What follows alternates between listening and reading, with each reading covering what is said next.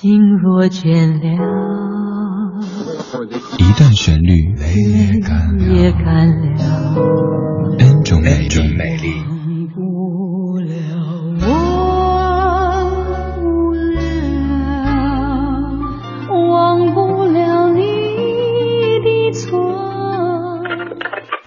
音乐相对论，相对论。还记得年少时的梦吗？像朵永远不凋零的花，陪我经过那风吹雨打，看世事无常，看沧桑变化。一段旋律恩主美丽。正在进行的是音乐相对论。每天这个环节找吹首经典老歌的不同演绎，跟您集结领赏。今天我们听的是《童年》这首歌。《童年》这首歌让一些概念变得非常的流行，比如说诸葛四郎、魔鬼当，他们从此以后走红。还比如说隔壁班的那个女孩也变得神秘并且可爱起来。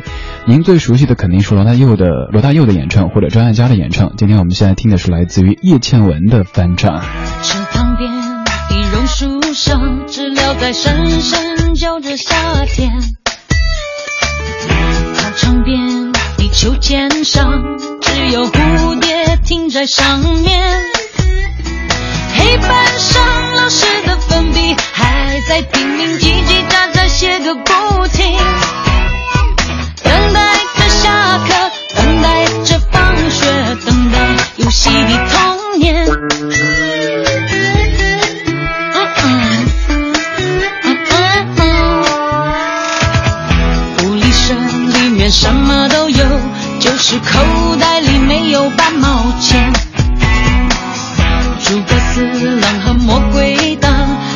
谁抢到那支宝剑？